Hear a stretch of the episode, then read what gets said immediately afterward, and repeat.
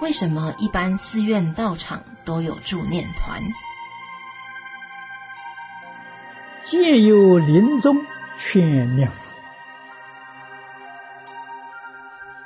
又是尊相定讲经。这是讲这一首特别讲临终助念。前面跟诸位说过，清凉大师注解里讲，临终助念是无比殊胜的功德，人能发这个心。所以在过去，一般佛教的道场、寺院里面有念佛团，啊，有这个助念团。居士道场里面也有。早年我在台中，李老师办的台中佛教联社，联社里面就有，专门现在所讲的临终关怀啊，热心的这个这个人士，他们报名参加。但参加这个团的时候，半夜打电话来的时候都要去，要找你都要去。请问如何成立真正如法的助念团？助念团，古人定的有规矩，可以看的。楞严山智，或者是楞严山的扩松本，印光老法师制定。我们在台湾，过去台湾台中联社的是李炳南老居士创办，完全依照印光法师的规矩去做，做得很如法，方法可以参考啊。这个这个，哎，印光大师文钞，这个楞严山志，楞严山的扩松本，老的扩松本。那么，如果你要是看看这个他们怎么做法呢？可以到台中佛教联社，台中佛教联社现在还有两个，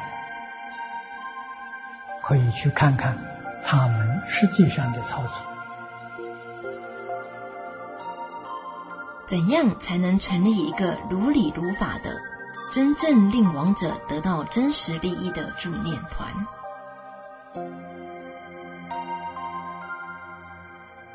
你自己修行得到了，亡人就得利益。你们助念团里头只要有一个人，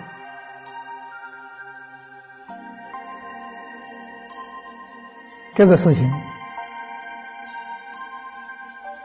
诸位只要看看谭旭法师的《影城回忆录》，他说的那个刘居士啊，这是谭老在没出家之前，几个朋友合起来呀，开了一个中药铺啊，里面一个这个刘居士是他们伙计之一。这个刘居士，大宅寒窗多了年。啊，他就读了眼睛，天天读，一门是主，念了八年了。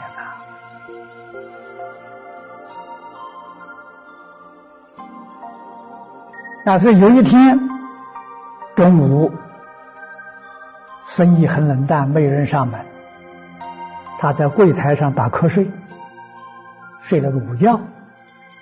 打瞌睡的时候。做梦啊，梦中的时候，两个人进来，啊，他一看呢，这两个是他的冤亲债主，是为了财产纠纷呢打官司。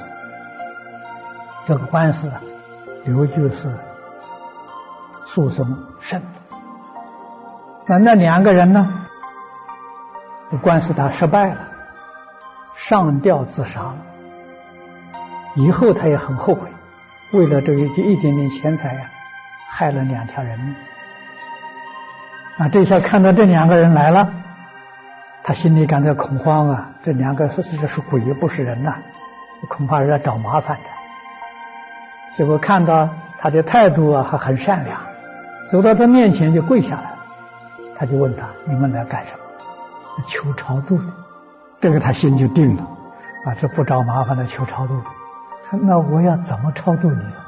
他只要你答应行，行，我答应你，我我超度你。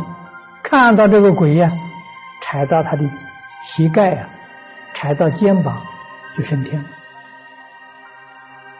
你看看，只要有一个人有这个功夫就行了。啊，这两个人走了之后啊。这个没有一会，也是在梦中看到他故世的过去的太太，还有一个小孩是他儿子，早年死了。两个人也来了，问他你来干什么？也来求超度，跟前面方法一样。怎么超度呢？你答应就行了。好，答应。也看到他们踩着肩膀升天。